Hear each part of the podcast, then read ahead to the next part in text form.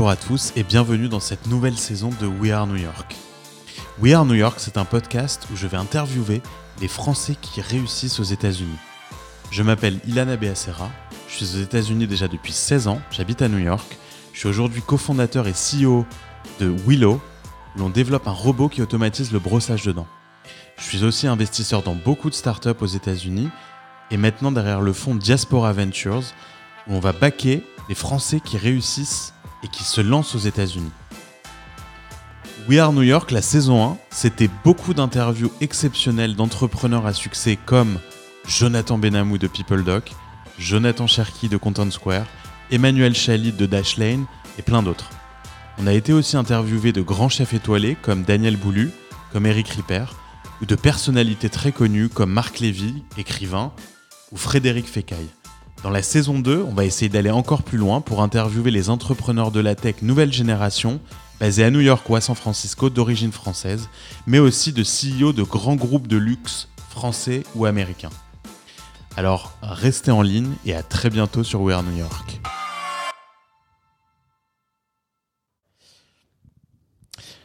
Bonjour à tous et bienvenue dans cette nouvelle saison de We Are New York. Je suis vraiment ravi de vous retrouver. Je sais que l'été était long pour certains. J'ai reçu pas mal de messages euh, pour savoir quand est-ce qu'on allait redémarrer. Et eh ben j'attendais le bon moment et j'attendais la bonne personne. Euh, et puis aussi idéalement en face to face. Donc là je reçois Emmanuel Strachnov de Bubble. Salut Emmanuel. Salut. Comment ça va? Très bien. Tu, tu m'as l'air en forme. Ouais ouais on peut pas se plaindre en ce moment. La vie Il y a beaucoup, beaucoup de choses positives en ce moment. Ouais, non, je, bah écoute, euh, Emmanuel, on s'est rencontrés il y, a, il y a quelques années, si mes souvenirs sont bons. Ouais. Avant que tu lèves ton tout premier tour de table, je crois que tu n'avais pas encore levé, tu étais bootstrapped. Euh, ouais, on a fait 7 ans sans, sans lever de fonds. C'est ça. Ouais. Donc ça, tu vas nous, tu vas nous raconter parce que c'est une trajectoire quand même euh, hyper intéressante. Je pense qu'il y a plein d'enseignements aussi. C'est pour ça que ça m'intéressait de te recevoir. Euh, alors récemment, il y a peut-être plus de monde qui a, qui a entendu parler de, de toi et de Bubble, spécialement en France, mais pas que, parce que ton associé, euh, je crois qu'il est américain. Oui, la, la, boîte est commencée ici. La boîte a euh, démarré à New York. Ouais. On a une surreprésentation française, au sens où on a, je sais pas, 6 ou 7 euh, passeports français dans l'équipe sur 50. Ah, c'est pas mal. Mais, euh, mais ça s'est un peu fait malgré moi d'ailleurs, parce que c'est souvent des gens que je n'ai pas recrutés directement pour l'équipe dont je m'occupe moi-même. Ah, C'est-à-dire qu'on est bon quand même, les Français. Exactement, exactement. Euh, donc, euh, donc oui, je disais que Bubble, bah, on a parlé de vous euh, il, y a, il y a quelques mois maintenant pour votre série A exceptionnelle de 100 millions de dollars. Euh, alors, c'est des sommes aujourd'hui qu'on entend de plus en plus. On vit une époque un peu folle. Ouais. Mais c'est une époque un peu folle. C'est une époque un peu folle. 100 millions pour un série A. Bon, après, nous, on a appelé ça une série A, mais la boîte a 9 ans tu vois, Uber s'est lancé un an avant nous, donc, euh, il, donc il, fallait se rattraper quand même. C'est ça, mais c'est ça, c'est ça qui est, qui est intéressant, c'est qu'en fait, ça s'appelle un série A parce que c'était euh, le, le stade. C'est la première lettre de l'alphabet. Exactement. euh, mais techniquement, en fait, vous étiez déjà un, un type de traction d'une boîte euh, quoi, série C. Série B ou C. Exactement. Série B ou C. Ouais. ouais. combien combien de revenus quand vous avez levé ce série A à peu près? On était un peu plus de 10 millions d'ARR. Ouais, déjà donc déjà super solide. On va évidemment revenir dessus, mais déjà bravo pour euh, pour cette levée de fonds et bravo pour ce que vous avez monté avec Bubble parce que on en parlait juste avant, mais c'est un produit qui a, euh, qui a, qui a une street cred euh, assez solide dans le monde du no code. donc on va on va revenir sur le la catégorie du no code, mais pour certains, ça peut être un peu geek comme de comme domaine, mais c'est l'avenir pour plein de raisons. De, de le... on, va essayer de le dégeeker. On va essayer de le dégeeker, mais parce que je pense que c'est pour tout le monde en fait. C'est alors c'est c'est ça qui est intéressant et puis et puis on va revenir un peu sur euh, les autres boîtes de, de du no code qui ont des use cases complètement différents d'ailleurs de, des vôtres. Mm. On pense à Squarespace, on pense à Wix, qui sont principalement pour euh, un restaurateur qui veut un site euh, facile à créer avec des designs et des templates assez jolis. Vous, on est sur des use cases quand même beaucoup plus techniques en général, c'est-à-dire pour des produits un peu plus complexes ouais, euh, qu'un site vitrine. Exactement, des web apps avec une base de données et de la fonctionnalité. Donc ça, on va, on va, on va, on va l'expliquer parce que c'est intéressant et puis ça peut intéresser en fait beaucoup de d'auditeurs, euh, tout simplement, qui sont, qui veulent devenir entrepreneurs, qui ont des idées mais qui savent pas comment les développer parce qu'ils n'ont pas d'ingénieurs à, côté d'eux. Et c'est ça qui, euh, qui, est, qui est révolutionnaire en fait pour le, le monde du no-code et ce que fait euh, Bubble. Donc ça, c'est, euh, c'est, ça va être sympa d'en discuter. Euh, alors, on va démarrer au début. Emmanuel, toi, tu es, à New York depuis quelques années. Euh, tu es aux États-Unis depuis quelques années, parce que tu as, fait un, on, va, on va y revenir, mais tu as fait un, ton MBA à Harvard. Euh, mais tu as grandi en Normandie. Exactement. Tu as grandi en Normandie. et toute, toute, ma jeunesse en Basse-Normandie. Où ça? Dans quelle ville? Euh, À un quart d'heure de Lisieux, au nord de Lisieux. Enfin, Le Pays d'Auge. très bien. Assez, assez calme. Très calme. et assez pluvieux. Alors comment comment quand on grandit euh, en Normandie, comment on déjà comment on termine à Louis-le-Grand parce que tu, tu rentres à Louis-le-Grand et puis ensuite euh, Polytechnique. Alors Louis-le-Grand, je pense que c'est vraiment là c'est bravo la France au sens de l'école républicaine, c'est-à-dire que où qu'on ait grandi en fait, si on est bon au lycée, on, généralement on se retrouve à être recruté par les bonnes prépas. C'est je pense un des trucs dont il faut être fier avec la France. Et après, bon bah il, faut avoir des bons en maths en gros pour entrer dans les bonnes écoles. Mais euh, bon, alors moi mon cas est un peu différent parce que je suis né à Paris quand même. C'est-à-dire que je suis pas de Normand d'origine. D'accord. C'est mes parents qui ont décidé qu'il fallait qu'on grandisse en Normandie, à la campagne et pas à Paris quand j'avais trois ans. Donc j'ai passé. Donc je, je viens pas d'une famille euh, qui n'avait pas été exposée à ça. Mais j'avais en revanche dans ma classe à Louis Grand beaucoup de gens donc, qui ne venaient pas forcément de milieu, qui avaient été exposés à, à ce genre d'environnement et de d'études. Et c'est vraiment un truc que je pense la France, euh, ça marche encore assez bien. Alors tout le monde dit que ça marche de moins bien, de moins en moins bien, mais quand même, c'est quelque chose dont il faut être fier. Donc du coup, tu rentres en prépa à Louis-le-Grand. Exactement. Ouais. Et t'étais au lycée euh, à, côté de chez toi? À Lisieux. Ouais.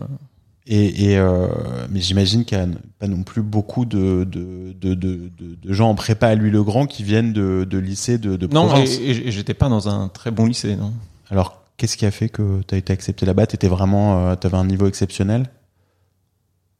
ça, je peux pas dire. Bah, j'imagine. Non, non, mais, oui, mais... Bah, euh, le seul truc que je peux dire, c'est que même si j'étais dans un pas très bon lycée, euh, parce que je crois avant, après le rattrapage, on était à 60% de réussite au bac dans ma classe, tu vois. Donc c'était pas très élevé, à l'époque, parce que la moyenne nationale était à 80. Ouais.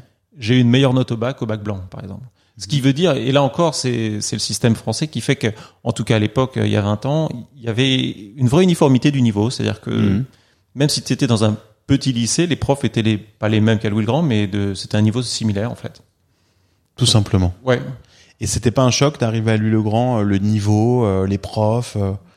Si, mais c'est le choc de, pour tout le monde. Il y a que les gens qui étaient au lycée à Louis le Grand qui n'ont pas le choc. Hein, mais c'est ça. C'est violent quand même. Même ceux qui ont été, je sais pas, au lycée Thiers à Marseille, enfin dans les bons lycées de province, ont un choc aussi. Hein. Ouais. Dur. Ouais.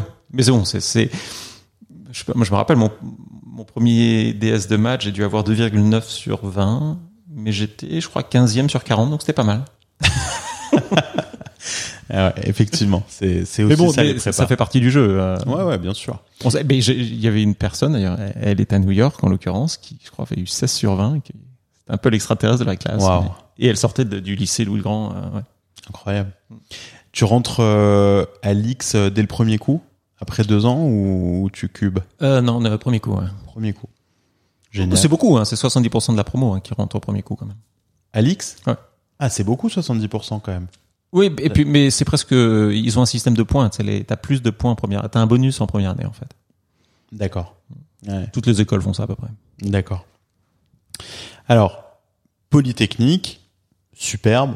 Comme je disais avant qu'on commence à enregistrer, t'as as un parcours euh, euh, t'as un parcours euh, académique quand même euh, hyper impressionnant parce qu'un peu plus tard on y reviendra mais tu passes quand même par un MBA d'Harvard donc t'as une formation très technique euh, engineering et de l'autre côté après bah, tu as très, très mateuse hein. je dirais pas forcément technique mais mateuse. Mateuse mais mais au sens on, on faisait pas beaucoup de code à l'époque. Et c'est sans doute une erreur d'ailleurs qu'on que j'ai faite et que de, enfin maintenant je m'y suis mis, j'ai fait beaucoup de code depuis, mais à l'époque j'en faisais pas beaucoup. Les, les écoles d'ingénieurs français ne produisaient pas beaucoup de codeurs au début des années 2000. C'était surtout des gens qui partaient en finance hein, quand même, qui faisaient des maths. Ouais, absolument. Euh, en quelle année tu, tu es euh, diplômé de Polytechnique? Euh, Je suis sorti en 2006. Mhm. C'est compliqué parce que le diplôme après arrive quelques années plus tard. là j'ai rejoint la fonction publique en fait. Euh, J'étais très français, moi. J'ai grandi très français. Je, à la base, je voulais faire l'ENA. Alors finalement, je n'ai pas fait l'ENA. Je suis rentré dans un corps à la sortie de l'X. Euh, J'ai toujours ça un peu en moi. Je pense l'idée qu'un jour, je, je, voudrais faire des choses en France. La question, c'est quand? Et, euh, et, donc finalement, je suis pas resté au sein de la fonction publique, mais c'est statutairement, je suis rentré dans un corps à la sortie de l'X. Donc, tu étais prof? Euh, Non, euh, tu es en formation. Après, tu es censé rejoindre ton ministère euh, d'affectation. Donc moi, c'était le ministère de l'équipement, enfin qui à l'époque était devenu ministère de l'énergie. le modem. Je sais pas si ça parle aux gens en 2007, c'est comme ça qu'on appelait ça. et, et là, le, truc où j'ai un peu dérapé en fait du, du track, c'est que je voulais vraiment vivre en Chine parce que alors mes parents ont décidé une de leurs idées un peu bizarres de Paris, c'était qu'on a grandi en Normandie, mais le truc bizarre pour eux, c'est qu'ils se sont rencontrés en Chine en 78. Et mon père est parti à 18 ans, donc dans les années 60 à Taïwan pendant 5 ans. Donc on avait un tropisme assez fort dans la, pour la Chine. Donc moi j'ai commencé à y aller assez petit, à 12 ans. Et donc j'ai négocié avec mon corps d'affectation, avec le corps des ponts, partir en Chine. Ils m'ont laissé partir quelques années. Où là j'ai fait des choses qui avaient rien à voir avec la fonction publique, donc j'ai fait du conseil. Ouais. Chez Roland Berger. Chez Roland Berger, voilà. Et j'étais super expérience parce que en plus, c'était les années où la Chine était un peu moins développée que ce qu'elle est aujourd'hui, parce que c'était entre à partir de 2007, c'était avant les Jeux Olympiques, qui était vraiment le moment d'ouverture de la Chine. Donc, d'être en Chine à ce moment-là, c'était c'était très amusant. Et en plus, il y a eu la crise de Lehman de 2008, ce qui fait que dans le Conseil, tous les clients internationaux ont coupé leur budget, mhm. parce que le monde euh, concrètement allait de travers. Ouais. Et il y a que la Chine qui était en boom, et donc c'était que des boîtes chinoises qui euh, prenaient des missions de conseil. Et donc j'ai fait des missions pour des, des, des boîtes chinoises euh, quasiment exclusivement, enfin quelques peut-être deux missions pour des boîtes euh, françaises ou européennes, mais c'était assez rare. Donc ça, c'était vraiment marrant. Mais, mais c'est là où je dis que j'ai dérapé parce que du coup, je suis pas rentré en France et j'ai quitté la fonction publique. Tu parlais chinois quand tu es arrivé en Chine ou?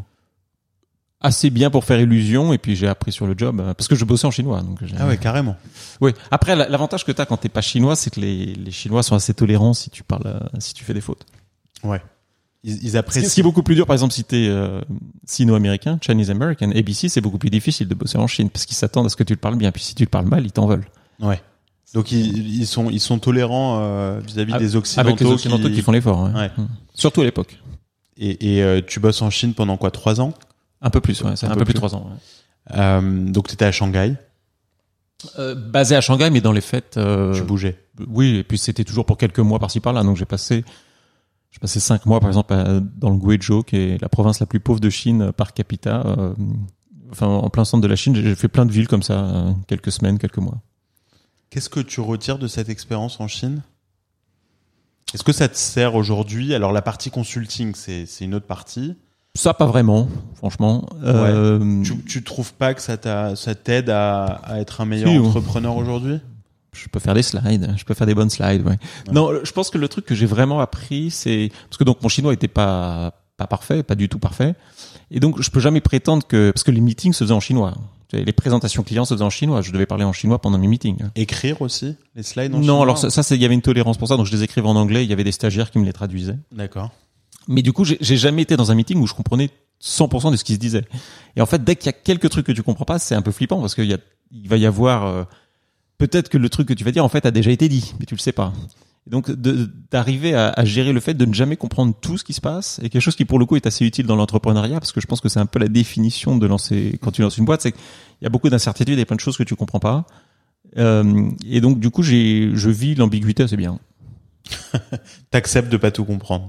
Exactement. Et ça, c'est la Chine qui a développé ça.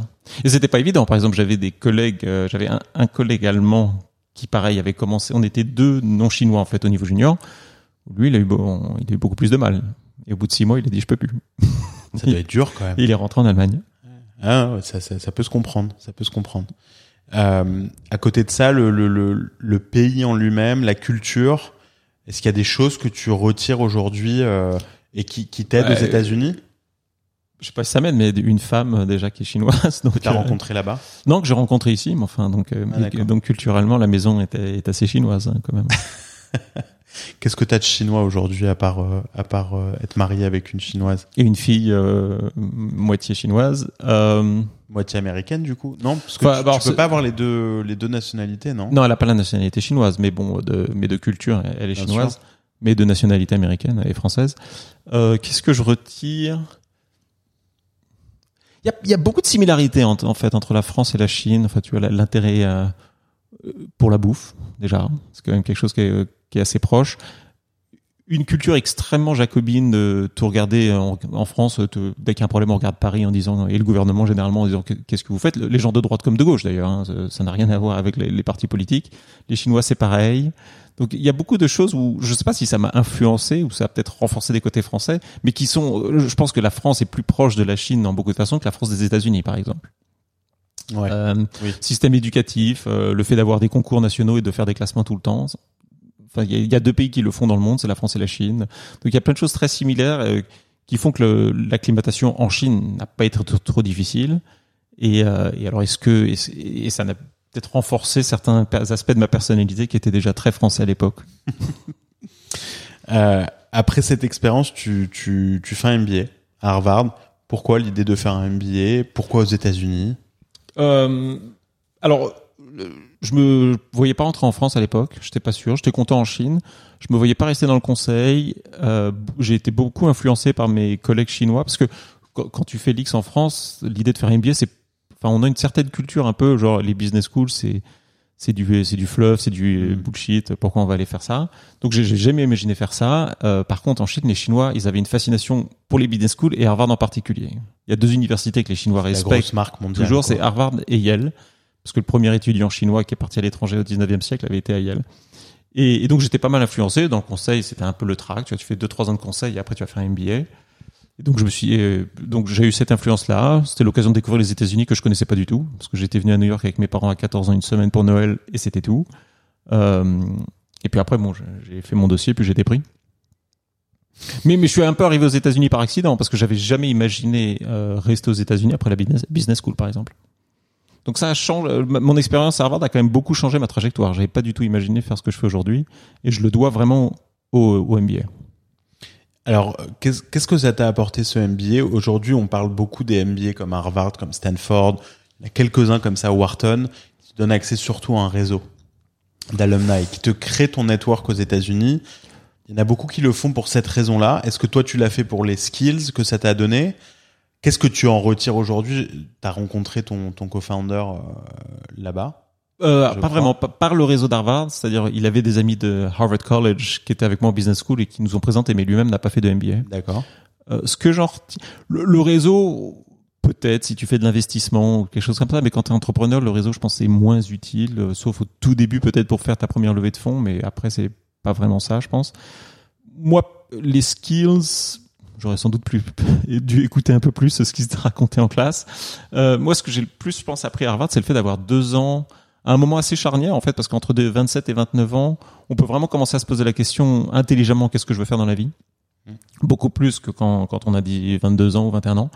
Et, et donc, j'ai pris deux ans pour, euh, pour réfléchir et, et, tenter plein de trucs. Mais, et du coup, j'ai j'ai failli, j'ai eu une offre pour bosser chez L'Oréal, par exemple. J'ai failli rejoindre une ONG. J'ai fait mon stage euh, à New York euh, chez Prada. Donc j'ai mis mon nez. J'ai eu une offre aussi pour faire de la banque d'affaires. Enfin, j'ai tapé un peu dans tous les sens pour voir. Alors j'ai pas pris ces offres-là, mais le fait de parler beaucoup avec ces gens-là te permet de, de voir est-ce que c'est le bon fit pour moi. Et, et c'est ça qui m'a amené finalement à faire ce que je fais aujourd'hui. Quand je suis rentré, j'ai jamais pensé lancer une boîte. Moi, un peu comme tout le monde, d'ailleurs, j'étais pensé rentrer en business school en me disant je vais faire de l'investissement, surtout Harvard, parce que Harvard est, est vraiment l'école qui est la, plus présente dans l'investissement. Et donc je pensais que j'allais faire ça, et puis regarde où je suis aujourd'hui. Donc ce que j'en retire, c'est plus l'époque de, découverte euh, personnelle. Et, et, et l'apprendre l'anglais, quand je vais être un peu provocateur, je dis ça, mais euh, la, ce qu'on appelle la case method euh, d'Harvard, où il faut parler devant tout le monde, euh, il y a 80 euh, personnes, donc quand même 70 sont natifs en anglais, et qu'il faut faire son faire son commentaire de façon intelligente, c'est pas si facile et ça ça force à bien parler anglais. Quoi. Alors comment comment tu te mets sur la voie de l'entrepreneuriat? Parce que c'était pas du tout quelque chose que tu avais en tête. Comment ça arrive ça et cette rencontre avec ton co-founder? Un peu par hasard. Alors la chose que j'ai redécouverte euh, pendant ma deuxième année de business school, c'est que le, digital, à l'époque ça s'appelait comme ça en français, le fait de, faire des produits digitaux est quelque chose que j'avais beaucoup fait petit parce qu'en Normandie j'avais pas grand chose à faire, hein, c'était calme et donc je codais pas mal à l'époque et je créais des petits logiciels euh, que je vendais à certains de mes camarades euh, au collège pour apprendre le, le, vocabulaire d'allemand ou de trucs comme ça. Et je et en fait en traînant pas mal du côté du MIT parce qu'à à, l'époque dans ma classe d'Harvard il y avait pas du tout l'entrepreneuriat n'était pas un truc dont on parlait, hein, c'était beaucoup plus private equity ou hedge fund. Euh, et j'ai redécouvert ce plaisir. J'avais totalement oublié. En fait, en travaillant avec une, une chinoise que j'avais rencontrée, parce qu'on s'était euh, on s'était dit peut-être qu'on peut lancer une, une app en Chine euh, sur un truc, et ne serait-ce que de faire les, les mock-ups et tout, j'ai redécouvert. Tiens, mais c'est marrant ça. Et du coup, je me suis dit bon bah alors, pas faire de finance, je vais pas faire tout ça, je vais pas faire de luxe non plus. Je vais faire euh, je, vais essayer de bosser dans le tech. Et j'ai commencé à trouver des boulots dans le tech. J'avais jamais imaginé lancer une boîte pour des raisons même d'immigration, c'était pas si simple. Mm-hmm. Et et j'avais trouvé une boîte à New York, euh, pas très loin de là où on est d'ailleurs, euh, qui m'avait fait une offre à la fin de, du MBA pour les rejoindre. Et j'étais présenté parce que je cherchais un boulot, donc on me présentait pas mal de, gens. Et donc il y a une amie de, de la business school qui m'a présenté un de ses camarades du college. Elle, elle, faisait les deux. Elle avait fait le Harvard College et le Harvard Business School. Et, avec euh, quelqu'un qui s'appelait Josh, qui lançait un projet et on s'est rencontrés et on s'est associé sur le premier café parce que l'offre que j'avais expirait le lendemain de mon café avec lui. Tu vois. Et donc on se connaissait pas en fait. Mais on a parlé pendant trois heures. À la fin, il m'a dit euh, "Do you want to try?" Et alors j'ai pas dit oui tout de suite parce que je le connaissais pas, donc j'ai été sur Facebook regarder tous nos mutual friends que je connaissais assez bien pour me demander alors c'est qui ce mec? Parce que ouais. c'est quand même c'est comme se marier après le premier café. Là. Et donc j'ai fait un peu ma due diligence, enfin comme j'ai pu euh, pendant une nuit, et puis le lendemain j'ai dit oui. Et d'accord, donc quand même assez euh, très, spontané, très, très, très soudain. Par, par certains côtés, je pense que c'est une des meilleures. Enfin, on dit qu'il faut pas lancer de boîte avec ses amis, par exemple. Plus on est proche des gens qu'on connaît. Il y, avait, j'avais un prof à Harvard qui avait, qui travaillait là-dessus et qui mettait sur un graphique le degré de proximité des cofondateurs et la, les chances de réussite. Et en gros, le pire, c'est le couple. Le couple qui lance une boîte ensemble. Il y, y, a des contre-exemples toujours, mais ça se passe généralement très mal. Ouais. C'est-à-dire qu'en plus de la, du business qui ne marche pas, il y a un divorce. Euh, et normalement, c'est les, les, collègues ont dit que c'est mieux. Mais donc, le fait de pas avoir de, de lien avant de se rencontrer, c'était euh, c'était plutôt pas mal. Le risque qu'on prenait, c'était qu'on qu'on ne s'entende pas du tout. Mais bon, au pire, si on s'entendait pas, bon bah, bah, après deux mois, on arrêtait, puis j'aurais trouvé un autre boulot. Ouais, ça c'est un vrai euh, c'est un vrai gros sujet. C'est un truc euh, dont dont beaucoup parlent dans la Silicon Valley, Y Combinator, qui a quand même pas mal philosophé sur tu vois les coupes de fondateurs et le meilleur modèle pour monter une boîte qui marche, etc.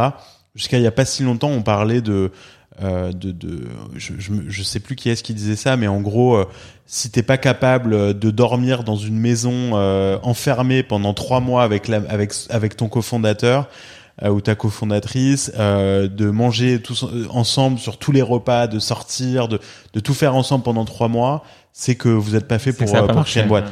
Alors qu'aujourd'hui, en fait, on s'aperçoit que que c'est pas du tout vrai et que même ça peut être l'inverse, c'est-à-dire que tu peux être ami avec quelqu'un, mais pas, pas être capable de travailler, travailler avec ensemble. Ouais. Ça, tu le prouves? Tu le prouves? Oui. Après, on a passé cinq ans juste à deux. Donc, une des conséquences de pas lever d'argent, c'est que pendant cinq ans, Bubble, c'était juste deux personnes. Et euh, oui, c'est long. c'est long. Ouais. Cinq ans long, à deux, c'est intense. Ça, ça a bien tenu le coup quand même. Ouais, en fait, euh, c'est ce qu'on dit aujourd'hui, mais il y a eu des moments durs hein, quand même. Bien sûr, j'imagine. Mais même, même émotionnellement, même entre nous. Enfin, on s'est jamais vraiment battu. On s'est pas battu, mais mais au bout de quatre ans à faire du code, personne, enfin une communauté qui est très petite mais qui vraiment nous aimait beaucoup et c'est ça qui nous a permis de tenir. Mais pas, on faisait pas la une des journaux quoi que ce soit, on, on se payait pas. À un moment, on se demandait pourquoi on fait ça quand même. Hein. Non mais le, et on a failli abandonner euh, pas deux trois fois. Ouais. Ce, ce leap of faith que tu as fait quand même, c'est intéressant, je pense à, à raconter, à entendre parce que de décider en 24 heures de monter une boîte avec quelqu'un que tu connais pas alors que tu avais toi-même pas euh, forcément euh, décidé avant de monter une boîte. Je veux dire, ouais. quand même beaucoup de. Donc t'es quelqu'un de quand même d'assez euh, intuitif, de. Ouais, de je, je, je, vais un peu au feeling, ouais. Ouais, intéressant. Mais je sais pas quoi. Ouais, je peux, je peux pas vraiment rationaliser pourquoi j'ai pris cette décision là. Mm. Et vu de l'extérieur, je pense que tout le monde se dirait que j'étais totalement fou. Tu penses qu'un entrepreneur aujourd'hui, un bon entrepreneur, il écoute beaucoup ses, ses guts je sais pas, je pense qu'il y a des gens qui regardent des marchés de façon très analytique en se disant là il y a une opportunité, j'y vais et qui marche très bien aussi. Donc alors c'était je pense pas notre cas, c'est-à-dire que nous on n'était pas sur un truc où clairement il y avait une opportunité, il fallait y aller. On a un peu créé notre opportunité au, fil des années. D'ailleurs, ça, fait neuf ans qu'on fait ça maintenant et ça n'est que maintenant qu'on commence à parler. Ça n'est que maintenant qu'il y a un nom pour ce qu'on fait quand on s'est lancé, les gens ne comprenaient pas du tout ce qu'on faisait. Donc là, je pense qu'il fallait pas être analytique. Mais je pense qu'il y a aussi d'autres endroits où d'être analytique euh, peut très bien marcher. Donc typiquement, vous êtes dans le modèle de boîte euh, et de founders qui ont créé une catégorie. Une catégorie, exactement. En tout cas, participer à créer cette catégorie. Et, et, puis il y a encore du boulot pour que ça grossisse. Mais ouais. Euh... Maintenant, c'est à peu près sûr que que, oui. ce, que ce soit nous ça ou pas nous, ça existera. Quoi. Oui, oui ça c'est sûr.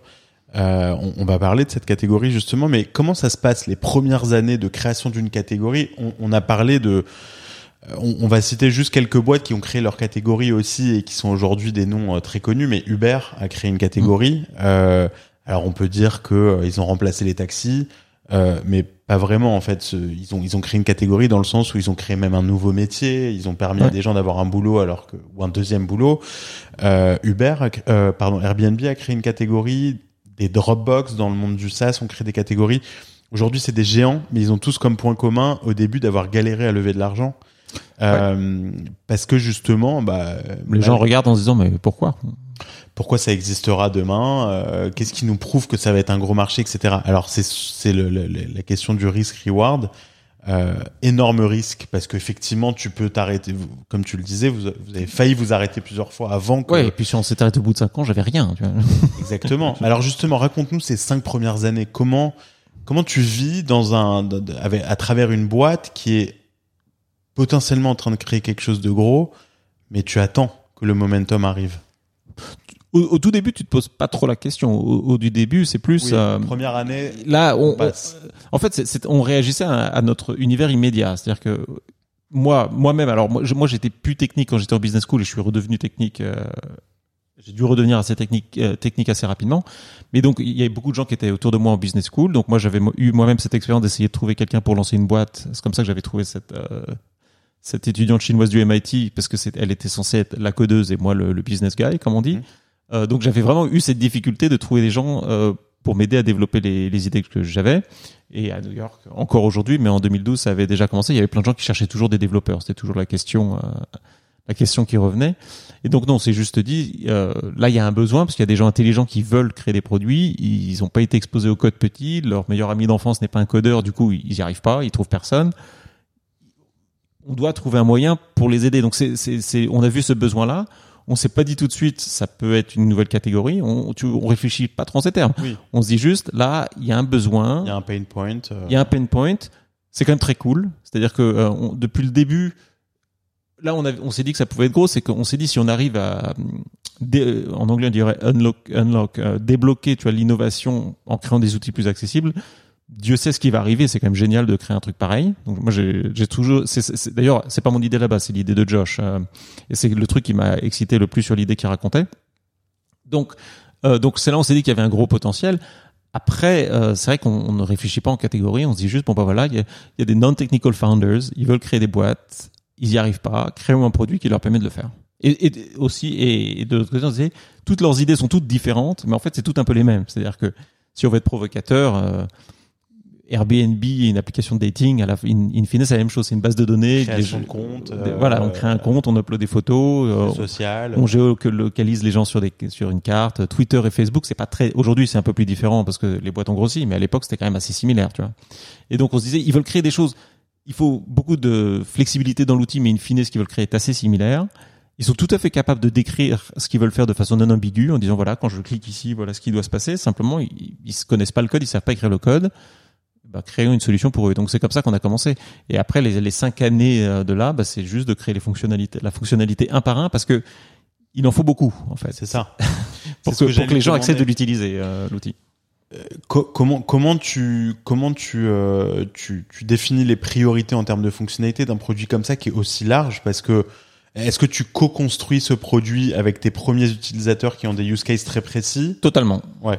Totalement. C'était quoi les premiers use cases euh, avec Bubble les Bah, L'avantage, c'est qu'au tout tout début, euh, c'est il y a tellement rien que la question de la fonctionnalité à créer se pose pas trop. C'est-à-dire qu'effectivement, bah, ça va être de- le fait de créer des comptes, de- d'en- d'enregistrer des entrées dans une base de données, de les afficher et de faire des recherches dans la base de données. Une fois que tu as fait ça, ça prend déjà beaucoup de travail euh, d'arriver à faire cette Oui. fonctionnalité bien. Et tu peux faire n'importe quoi. C'est-à-dire que tu peux faire un Airbnb, tu peux faire un CRM pour gérer des employés dans une boîte, enfin, tu, tu, ou, gérer tes, clients. Enfin, tu peux faire à peu près tout comme ça. Donc ça, ça prend deux trois ans. Et c'est après que on commence à avoir des trucs plus micro. Où là, on a eu. Alors, ça a été par vague. Ta question, qu'est-ce qu'on a eu? On a eu des beaucoup d'applications dans le son. Des gens voulaient enregistrer des petits messages. Il y a eu une une mode un petit peu qui n'a pas bien marché. euh, Clubhouse, à la limite, est peut-être l'itération qui a marché, qui était l'idée de faire des tweets euh, vocaux où les gens enregistraient des trucs. Bah du coup, bah on a créé une- un élément euh, qu'on pouvait utiliser Ouais, dans une application Bubble pour enregistrer des sons. Euh, on a eu euh, évidemment tout, tout ce qui était cartographie était, était un truc important. On a eu beaucoup de marketplace sur des verticaux un peu particuliers où là, bah il faut pouvoir avoir des photos et des cartes.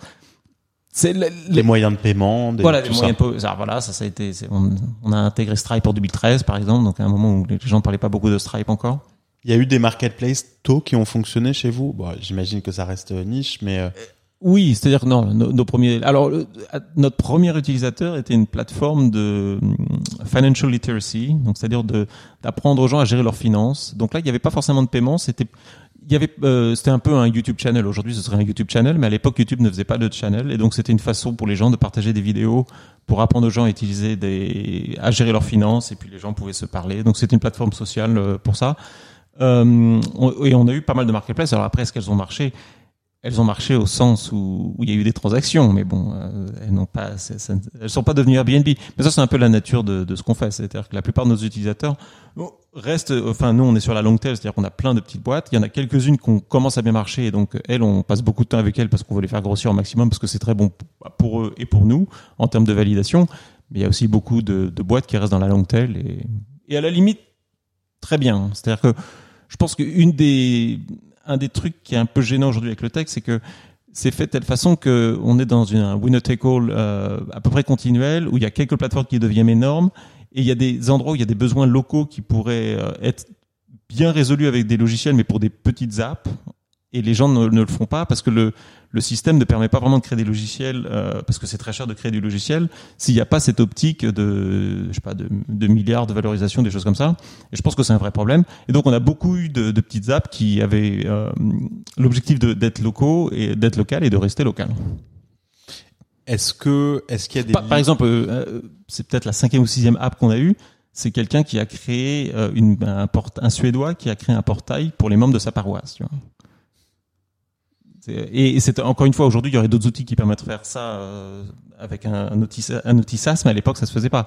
Et moi je trouve que par beaucoup de côtés, c'est le côté encore plus cool de ce que je fais. est-ce qu'il y a des limites dans, ta plateforme qui font que à un moment, si ça cartonne, si le produit devient une vraie start-up, une vraie compagnie, des revenus, etc. Euh, je vais être obligé de, reconstruire mon produit de zéro ailleurs avec ma propre architecture, mon propre code, etc. Notre commitment à nos utilisateurs, c'est que ça n'arrive pas. C'est là où il y a à peu près 70% de nos ressources d'ingénierie aujourd'hui qui, euh, qui sont déployées, c'est-à-dire être sûr que ça scale bien. Et ce qu'il y aura, il y aura toujours des gens qui partiront, ça peut toujours arriver. Euh, notre objectif est qu'il y en ait de moins en moins. En 2012-2013, oui, clairement. Aujourd'hui, moins, parce que c'est quand même très coûteux de refaire tout à la main. Et nous, euh, notre plateforme s'améliore. C'est-à-dire qu'on travaille dessus théoriquement, il n'y a pas de raison qui font que des gens devraient partir, euh, je pense. C'est pas évident. Hein. donc, on vient effectivement de faire une grosse levée de fonds. Il y a des fonds qui n'y croient pas. Il y a des fonds très très connus qui nous ont dit non non, on pense qu'in fine, il faudra, faudra, toujours revenir au code. Ouais. Mais bon, ça c'est des fonds d'ingénieurs. Il y a, il y a un peu les, les, les, ingénieurs qui défendent un peu leur paroisse sur ce coup-là. Oui. Moi, je pense qu'ils ont tort. Mais après, d'ailleurs, il y a de la place pour les deux en fait. Euh... Bah non, non, je pense pas qu'il y a de la. Enfin, oui, aujourd'hui oui, mais à très long terme non. C'est-à-dire que si à très long terme une plateforme comme Bubble peut exister pour n'importe quel euh, scale, euh, bah, euh, le, marché viendra à nous parce que c'est quand même beaucoup beaucoup beaucoup moins cher. Ça coûte combien par exemple pour, de, je sais pas, donne-moi l'exemple d'un de tes clients dont tu peux parler, qui a un vrai business sur Bubble aujourd'hui.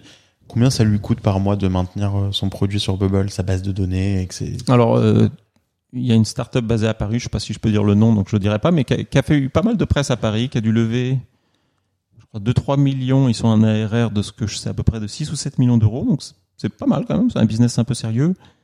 Et, et, et il nous on il faut qu'on améliore notre pricing parce qu'aujourd'hui, ils nous payent à peu près 2000 dollars par mois. Et en fait, vous gérez toute leur tech gèrent toute leur tech, ils n'ont pas d'ingénieur. Ils n'ont pas d'ingénieur. Pas d'ingénieur. Donc, ce qui veut dire que notre pricing n'est pas adapté, parce que quand une boîte lève autant d'argent et gagne autant d'argent, il faudrait qu'ils nous payent 50 ou 40 ou 50 000 balles par mois. Oui, parce que tu leur remplaces quoi 10 ingénieurs peut-être? Ouais, ouais, un truc comme ça. Hein. Ouais.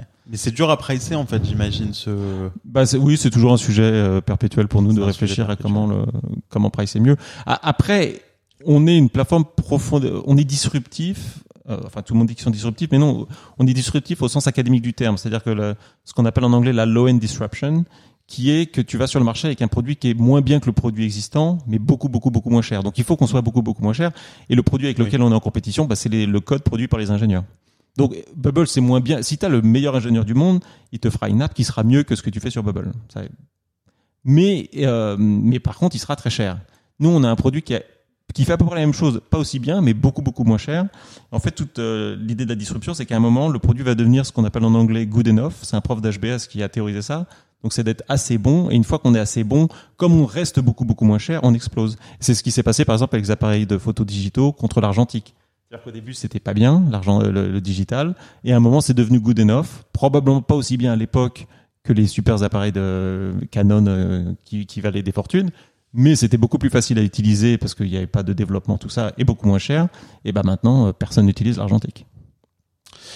Dans, dans, dans l'histoire que, que, tu as commencé à raconter, tu parles des premières années qui étaient difficiles, euh, 4-5 premières années où tu as failli abandonner euh, deux ou trois fois. Euh, Parle-nous-en un peu, et puis arrive au point d'inflexion. Qu'est-ce, à quel moment vous comprenez que vous êtes sur quelque chose c'est peut-être, euh, ça coïncide peut-être avec votre premier tour de financement, je crois, de 6 millions euh, et demi. Ouais. Euh, il y, a, y a donc quoi, trois ans, deux ans, deux ans, deux ans et demi, deux ans et demi. Euh, c'est important d'entendre ça aussi, je trouve, parce que on parle de la complexité de créer une nouvelle catégorie. Il y a beaucoup de gens qui abandonnent avant de trouver ce point d'inflexion. C'est pas de leur faute, c'est juste qu'ils ont plus de cash, euh, ils arrivent pas à convaincre les VC. Euh, euh, et puis tu pars trop tôt. Et puis un an plus tard, en fait, le marché s'est créé parce que tu as un mec de la Silicon Valley qui a créé la catégorie à lui tout seul en levant 50 millions. ces années-là, pourquoi elles sont pourquoi elles sont difficiles? Qu'est-ce qui fait que tu tiens le coup au lieu de fermer la boîte deux trois fois? C'est quoi les signaux qu'on doit rechercher, qu'on doit écouter? Alors pour, pour garder cette énergie C'était pas vraiment des signaux dans notre cas, c'était plus hein, le problème était assez moral en fait, c'est-à-dire qu'on avait tu vois en 2014, on avait peut-être 70 utilisateurs dont un qui nous payait Après combien d'années? Après 2 3 ans? Après 2 ans, ouais. Dont un qui nous payait euh, 10 000 dollars par mois. Donc là, on avait un utilisateur particulier qui, ils avaient levé de l'argent, ils n'arrivaient pas à trouver d'ingénieur. Et du coup, c'est eux un peu qui nous ont permis de bootstrapper euh, la boîte, parce qu'en fait, on a eu un gros client qui nous payait beaucoup plus que les autres. Mais les autres nous payaient à l'époque 16 dollars par mois. Et là où je dis que c'était un peu moral, c'est que ces gens-là, en fait, euh, c'était une vraie responsabilité pour nous de leur dire un jour, d'envoyer un email et de dire bon ben on arrête, parce que soudainement euh, leur business se sera arrêté avec nous. Et euh, bah tu vois, c'était 70 personnes, parfois ils étaient 3 4 par équipe, donc c'était peut-être 400 500 personnes dont du jour au lendemain, tu vois, si on arrêtait, leur business s'arrêtait. Et ça c'est quand même une responsabilité que moi j'avais du mal à prendre. Enfin de et du coup bah on a continué parce que on a on avait cette pression de nos utilisateurs qui, qui pouvait être lourde hein, d'ailleurs. Hein. La, raison où je dis que ça a pu péter parfois, c'est qu'à un moment, et pour moi et pour mon associé, on a eu des moments un peu lourds où on se disait on, est coincé en fait, on peut plus s'arrêter là. Et, pourtant, on gagne on gagne pas notre vie, euh, on sait pas si ça va devenir un truc avec des millions d'utilisateurs. Et là, en fait, on se retrouve à, à aider des, des PME, des startups, mais c'était pas des startups qui, qui étaient en train d'exploser. Euh, mais on peut pas vraiment les lâcher non plus parce que au début, surtout qu'au tout début, euh, comme on faisait tout euh, sur Skype à l'époque, enfin à l'époque on c'était pas du Zoom, on avait une relation assez personnelle avec nos utilisateurs au début pour les convaincre de nous utiliser. On leur disait faites-nous confiance, on va faire ce qu'on peut, euh, ce qu'on peut pour que vos produits marchent. Donc on pouvait pas un an plus tard leur dire bah non en fait on gagne pas nos salaires donc on arrête. Donc c'est pour ça qu'on a continué. Donc c'était pas forcément des signaux du marché en disant ah là c'est en train de partir. On a eu quelques moments comme ça. On a fait notre lancement sur Product Hunt en de, 2015 qui s'est très bien passé. C'est-à-dire qu'on a à, l'époque, on était peut-être dans le top 10 de tous les temps parce qu'on avait attendu trois ans aussi. Donc, à un moment, quand tu attends suffisamment longtemps, tu as un produit qui est solide au moment de sortir. Euh, et donc on a eu quelques spikes comme ça de trafic, de boost euh, qui font qui font plaisir. Hein, c'est sympa quand les gens entendent parler tout euh, et quand les gens entendent parler de ce que tu fais. Mais à l'époque c'était quand même très confidentiel. Et l'inflexion, le point d'inflexion en fait, euh, je suis même pas sûr qu'il soit arrivé avant la première levée de fonds. Je pense qu'il est plutôt arrivé l'année dernière en fait avec le Covid. Hein. Ouais. Oui parce que on, donc on a on a fait notre levée de fonds début 2019 euh, sans trop batailler parce qu'on avait à l'époque on avait des revenus à peu près de un peu moins de 2 millions par par an donc c'était pas énorme, mais bon, on avait vraiment un produit qui tournait. Les, on avait quand même beaucoup dérisqué l'investissement au sens où le produit existait déjà et tournait. Et on avait une communauté de fans. Ça, c'est vrai qu'un truc qu'on a toujours eu depuis le début, euh, c'est que les gens il y, a une certaine learning curve pour apprendre à utiliser l'outil, mais les gens qui vont euh, qui vont euh, font l'effort, qui font l'effort, ils restent dedans. Après, les mecs sont, sont coincés. Hein, enfin, ils sont vraiment. on, on, a reçu des bouteilles de chocolat, des bouteilles de champagne, on a reçu des courriers écrits à la main pour Noël pour nous, nous remercier. Enfin, les gens avaient vraiment une euh, un engagement émotionnel très fort avec le, la communauté, avec les autres bubblers et Josh et moi en fait, parce qu'à l'époque c'était vraiment que nous deux et le produit. Donc et donc, ça, on a pu lever de l'argent, mais je dirais pas qu'à ce moment-là, le no-code, on n'en parlait pas quand on a levé en 2019, par exemple. Et c'est après, c'est autour de mi-2019 et euh, début 2020 que ça a commencé à bien démarrer. Et après, ça a explosé au moment du Covid où les gens ont passé beaucoup de temps chez eux et ont cherché à apprendre des nouvelles choses. Et complètement organiquement. Vous n'avez pas fait de campagne marketing pour vous faire euh, connaître ou? Bah, on, a, on, a on avait levé un peu d'argent, donc on a commencé à dépenser de l'argent, mais pas des montagnes non plus, non. Donc, donc ça s'est fait de façon organique, exactement. Ok. Et, et, du coup, c'est ça qui déclenche un round de 100 millions. Raconte-nous, parce qu'un série A de 100 millions, même si on l'a dit tout à l'heure, c'était pas vraiment le stage de la boîte. Comment ça se passe ce round de 100 millions? C'est de l'inbound, c'est les VC qui vous contactent? Ou c'est et puis comment 100 millions, tu vois? Ça aurait pu être 20 millions, ça aurait été déjà un très beau série A. ouais, après bon, les, multiples euh, sont ce qu'ils sont aujourd'hui. Hein, c'est et du coup, bah t'as la valo qui suit et la levée qui suit. Ça, on a eu beaucoup beaucoup d'inbound en fait depuis le, euh, le printemps 2020. Parce que les gens entendaient de plus en plus parler de nous. À un moment, les, les investisseurs se sont dit, OK, le, le no-code est quelque chose de, qui va, qui va exister, donc il faut aller dessus. Et en fait, il n'y a pas tant de boîtes. On était, euh, les, autres gens dont on parle généralement, ce sera Webflow, Airtable, qui font toutes des choses un peu différentes de nous, tu vois. Mais toutes ces boîtes-là sont extrêmement bien fundées, c'est-à-dire qu'elles ont levé, euh, elles avaient toutes levé euh, plus de 100 millions à l'époque, et on était la seule boîte en fait qui n'avait pas levé d'argent, donc on était une prise euh, plutôt intéressante parce qu'on avait beaucoup, de... en termes d'image vis-à-vis de l'extérieur, les gens quand ils regardaient le marché, ils nous comparaient à des boîtes comme Webflow, Airtable. On est un peu plus petit, mais pas 50 fois plus petit. Et on était la seule boîte qui avait concrètement pas levé d'argent. Donc pour les investisseurs, c'était un peu la cible où fallait aller. Et du coup, bah, ça va assez vite. Euh, alors ça, ça a été, ça n'a pas été de l'inbound au sens où on avait décidé de, lever, de faire une levée de fonds. En revanche, ça a été super rapide parce que on a eu nos premières intros pour les levées de fonds en avril euh, de, cette année, 2021. On a reçu la term sheet mi-avril et on l'a signé euh, dix jours plus tard. Donc ça a été ah fait en trois semaines à peu près. Il y a eu de la concurrence. Tu as eu plusieurs term sheets. Comment, comment tu choisis celle-là? Donc c'est Insight. C'est Insight qui est basé ici. Ouais. Euh, comment on les a choisis C'est quoi la stratégie de la levée de fonds pour vous? Vous vous êtes dit on lève le plus possible à la valo la plus haute possible ou on aime ces investisseurs en particulier, on y va avec eux? Comment comment vous avez pensé hmm, Alors euh, oui, alors on a eu plusieurs fonds qui étaient très chauds. Euh, Insight est le premier fonds qui nous avait contacté en fait en 2014. Et alors peut-être que peut-être que je me fais des histoires et qu'ils font ça avec toutes les boîtes, mais c'était quelque chose qui pour moi avait un certain sens parce que c'est je les avais rencontrés en 2014 à un moment où vraiment euh, le, le, site était pas beau, enfin personne n'entendait parler de nous et tout. Alors que les autres fonds ne voulaient pas nous parler, ils nous disaient que ce qu'on faisait ne servait à rien. Donc je pense qu'ils ont une thèse assez. Ils ont investi dans Wix très tôt, ils ont investi dans des boîtes comme Monday.com. Donc ils, ont, je pense, une thèse euh, assez anti Silicon Valley euh, pour ce qu'on fait. Là où les, la Silicon Valley a beaucoup pivoté, hein, parce que au début les gens nous disaient, il y, a, y, a, un des fondateurs de PayPal, pas, pas Elon Musk ou euh, Peter Thiel, Peter Thiel, mais un des autres, enfin il y en a pas tant que ça, qui m'a dit, euh, qui, qui, qui m'a dit ce que tu fais n'a pas de sens. De toute façon, les gens apprendront à coder. Parce qu'il faut se rappeler qu'entre 2012 et 2015, c'était la folie. Tout le monde va apprendre le code, c'est génial. Même en France, hein, euh, il y avait les Hollande parlait du plan codage à l'école, Bloomberg à New York tweetait qu'il utilisait Code Academy. Enfin, il y a eu une vraie fascination pour le code. Et donc la Silicon Valley était vraiment à fond là-dedans. Et donc les gens ne comprenaient pas ce qu'on faisait. Et je pense qu'Insight avait un côté plus pragmatique, plus business, plus new-yorkais. New yorkais Exactement. qui, euh, qui nous, nous convient très bien, en fait. Surtout comme euh, la levée de fonds qu'on a fait avec Signal Fire il y a deux ans était très californienne pour le coup, parce que c'est un fonds là-bas. Euh, ça, c'était une très bonne, euh, très complémentaire. Et pour cette levée, vous n'avez pas, euh, vous avez pas eu de term sheet d'un fonds californien, Sequoia, Andreessen, les classiques, quoi. Ça, le système était trop rapide pour eux. En fait. Ah, carrément. Le, le, le, process a été trop rapide. C'est-à-dire qu'on avait quelques fonds qui étaient toujours euh, dans certains que tu mentionnes, euh, mais il y en a d'autres que tu viens de mentionner qui nous ont dit que ce qu'on faisait n'avait pas de sens parce que tout le monde irait au code. Très, ouais. André Sen, André Sen est très codeur quand même. Hein. Bah oui. oui. C'est ah, oui. Et, donc, et, donc, eux, eux, ils nous ont, moi, ils m'ont dit, euh, c'est très cool ce que tu fais, mais on pense qu'in fine, euh, de toute façon, il faudra revenir au code. Hmm. Et je, je, je, pense qu'ils ont tort, mais bon, il faut que je leur prouve ah, maintenant. Ouais, ouais. Bon, c'est en train d'être prouvé par toi et par les autres. Non, non, ce sera vraiment prouvé quand on aura une boîte en bourse qui vaut 20 milliards qui tourne sur Bubble. Oui, mais là aujourd'hui, ça, ça va prendre du temps. Mais t'as quand même des boîtes comme Wix, par exemple, comme Squarespace, qui sont déjà des boîtes. Euh, ouais, mais mais bon, c'est. Ouais, mais c'est, nous, nous, on fait quelque chose de très différent de Wix ou Squarespace. Wix et Squarespace, c'est vraiment le, le static landing page, vitrine. Nous, on dit non, non, nous, tout l'IT peut tourner sur une plateforme no code. Et ça, c'est quelque chose que pour l'instant, personne n'a fait je me mets à la place d'un entrepreneur, ok, qui a une idée d'app. Euh, ça arrive euh, régulièrement. Euh, des gens comme toi, des gens comme moi, on reçoit tout le temps des idées de tiens, je veux développer ça. Est-ce que tu connais pas un développeur qui peut m'aider à le développer, etc. Ça, c'est un marché qui est quand même en, soi déjà gigantesque.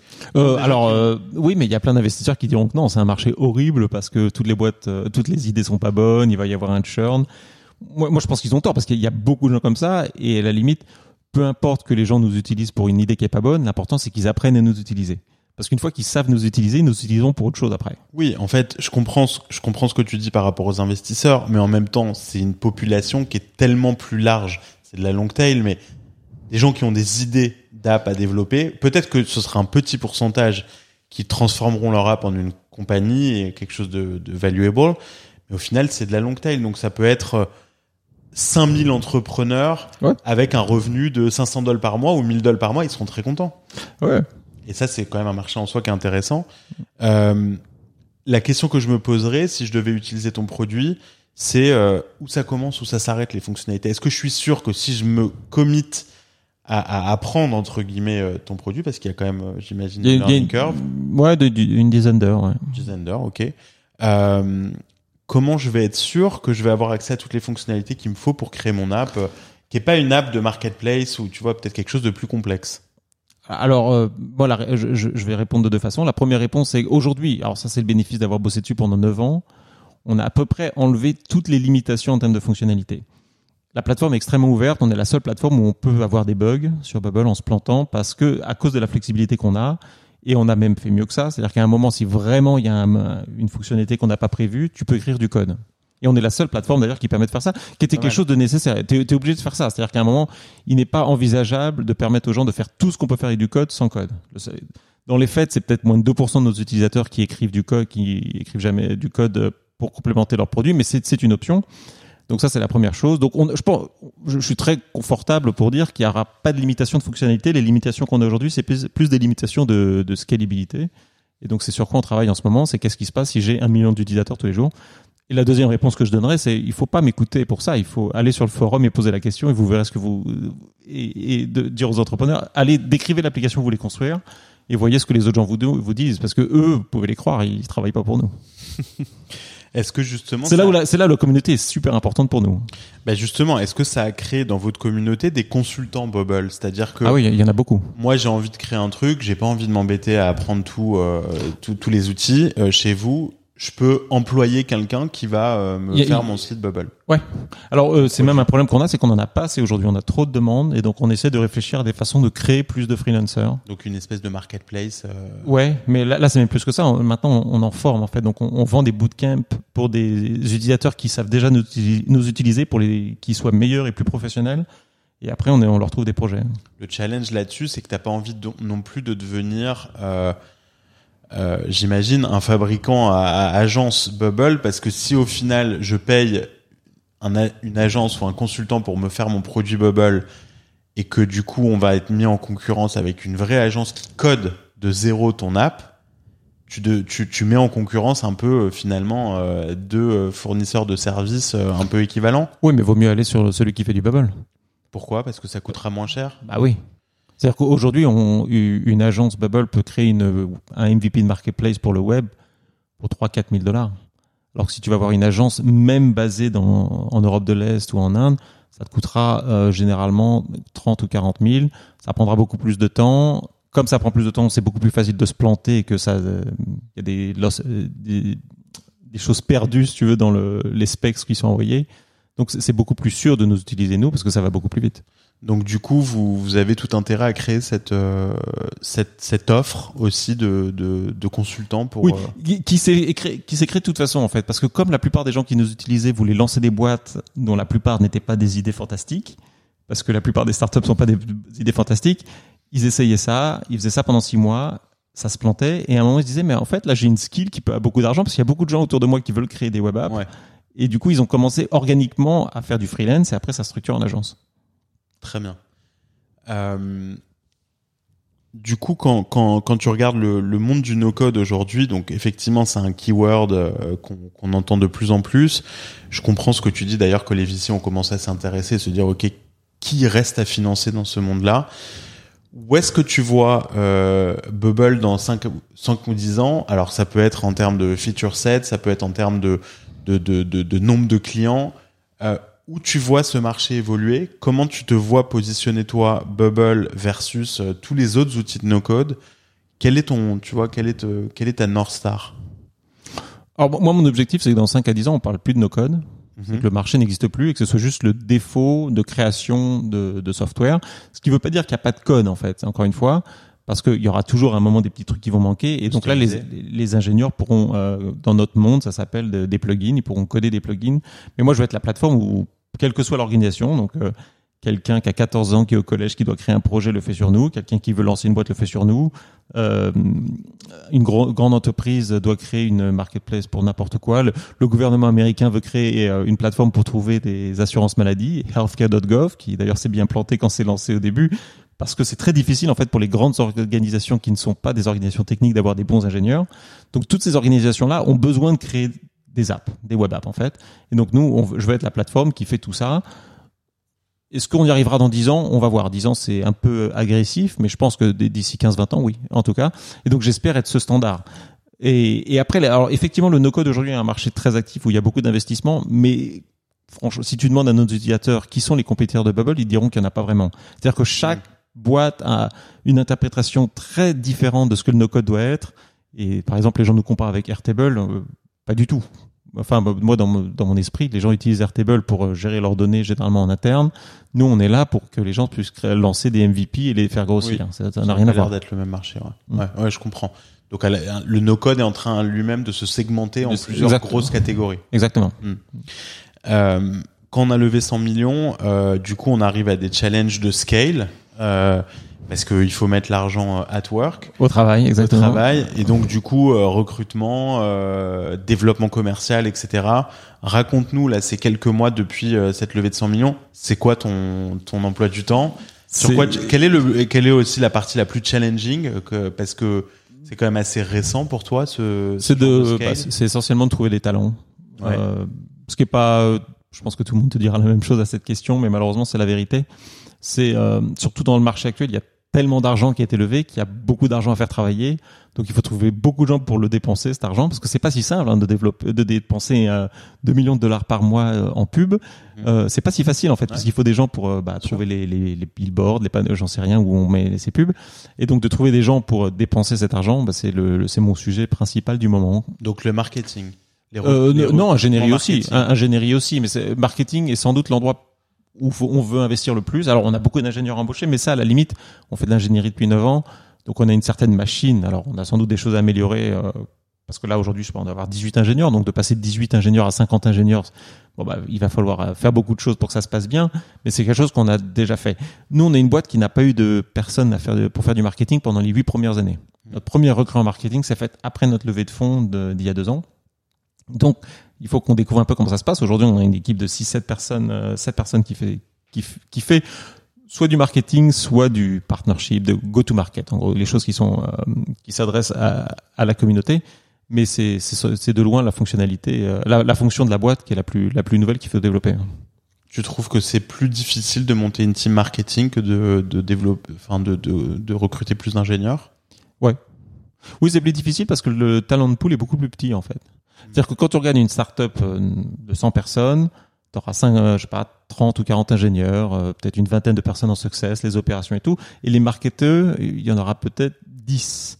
Donc en fait, le, le talent pool est beaucoup plus petit et en plus, il y a toujours des gens différents, il y a des différentes flavors de marketing. Tu vois, les gens qui vont faire du marketing en enterprise SaaS n'ont rien à voir avec des gens qui vont faire du consumer. Par exemple, c'est pas du tout le même skill set. Et du coup, euh, pour certains jobs, tu te retrouves là en ce moment, j'ai quelques recrutements en cours. Je sais pas, il y a peut-être cinq personnes à New York qui sont qui ont le bon profil et aux États-Unis 30. quoi. Donc il faut leur parler.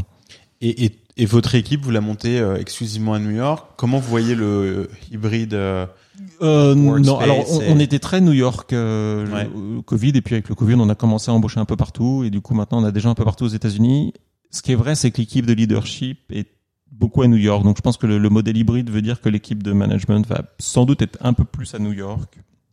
Encore que, comme je te dis que c'est très difficile de trouver un bon euh, Ouais. marketing leader, si j'en trouve un à LA ou à San Francisco ou à Atlanta, je le prendrai. Ce sera ok. Ce sera, ouais, exactement.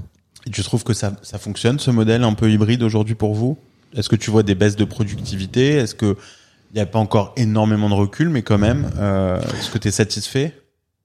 Bah, on n'a pas le choix de toute façon. Donc en fait, il n'y a pas vraiment ça de veut dire que t'es y a- pas très y a- satisfait. non, mais il n'y a pas de comparaison avec les autres boîtes. C'est-à-dire que la vraie question intéressante, c'est dans deux ans, quand toute cette histoire de Covid sera derrière nous, j'espère, il y a des boîtes qui seront hybrides et des boîtes qui seront plus hybrides et qui seront revenues au bureau. Pas beaucoup parce que c'est assez peu populaire de le faire, mais je pense qu'il y en a qui le feront. Et là, on verra qui marche mieux. Nous, bah, on le fait marcher. L'avantage, c'est qu'on était sur un marché porteur, donc l'équipe était contente. Quand un business croît, tout le monde est content.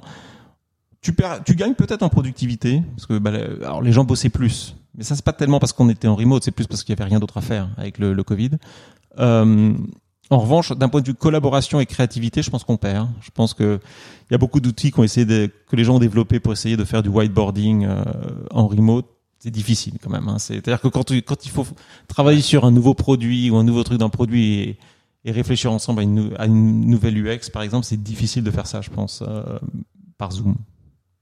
Et Et, vous- et d'ailleurs, nous, nous, ce qu'on fait, c'est que notre designer qui est à San Diego, par exemple, il vient régulièrement à New York quand il s'agit de faire quelque ça. chose de nouveau. Ouais, ouais, ouais, très bien.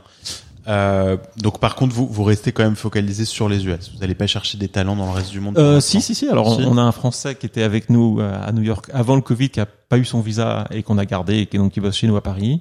On cherche des gens pour le customer success en Europe euh, et a priori, on, je pense que là, on en a enfin trouvé un euh, en Europe du Nord et on va continuer à chercher. euh. Moi, j'aimerais bien créer un petit hub en, France, en fait, euh, parce que bah, je reste français quand même et j'y vais, j'ai envie d'y aller souvent. Euh, si on a des ingénieurs français qui se présentent, on n'est pas en recherche active parce qu'on est encore en train de solidifier l'équipe ici. Mais si on, s'il y a des gens, si on a de l'inbound d'ingénieurs français à Paris, on leur parlera euh, totalement. hein. Ok, très bien. Euh, En France en particulier, parce qu'on a déjà quelqu'un.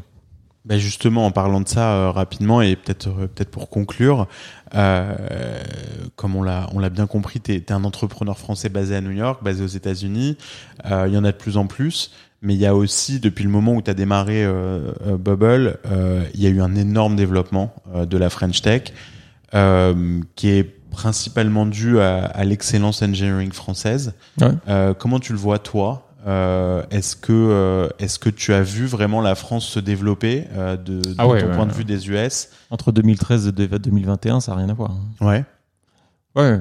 Bah, c'est- très sympa d'ailleurs. Mais et nous on le voit parce que nous on est une boîte qui est assez bien euh, un bon indicateur de l'entrepreneuriat par pays en fait parce que les gens se déboîtent sur nous.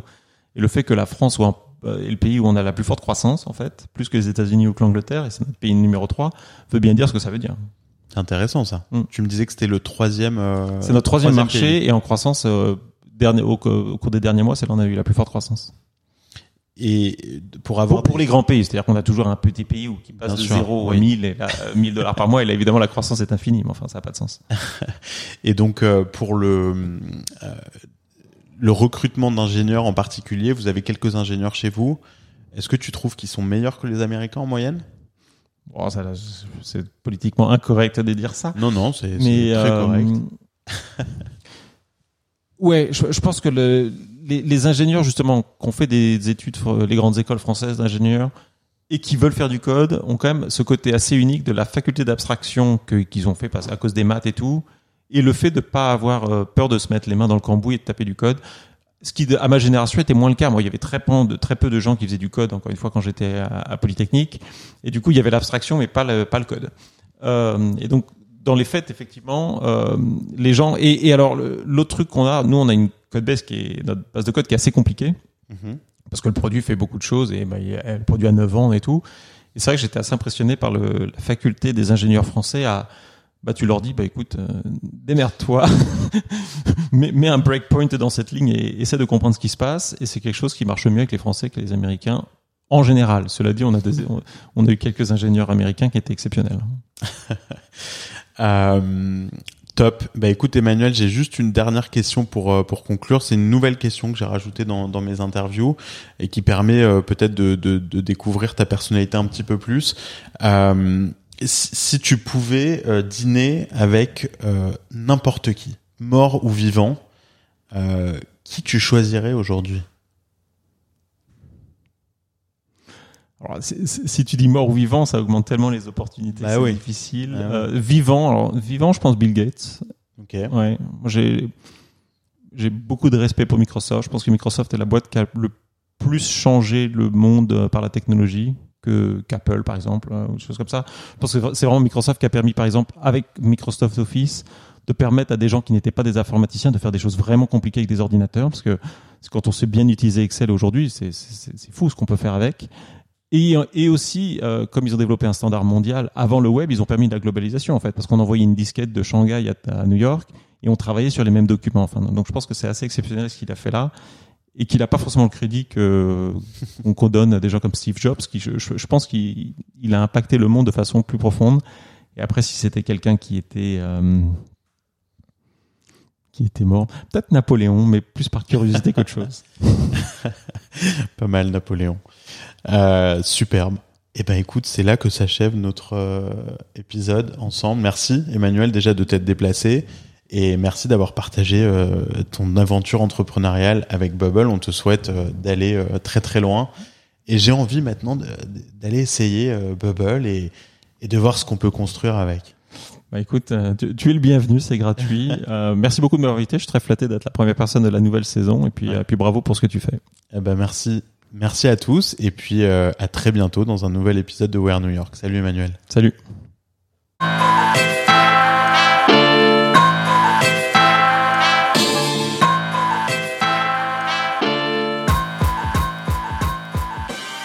Merci d'avoir écouté cet épisode de We Are New York jusqu'à la fin. J'espère que le contenu vous plaira et surtout que vous aurez envie de partager cet épisode et le reste des épisodes de We Are New York autour de vous. Le site de We Are New York, c'est weareny.com. Tous les épisodes sont dessus. N'hésitez pas à laisser votre email sur le site pour que vous puissiez recevoir les derniers épisodes sur votre boîte mail directement. Ce qui nous aide beaucoup, c'est quand on met 5 étoiles sur son appli de podcast pour promouvoir We Are New York et aussi rajouter un petit commentaire gentil. C'est comme ça qu'on remonte dans les classements des podcasts. Alors merci de partager autour de vous et à très bientôt dans un nouvel épisode de We Are New York.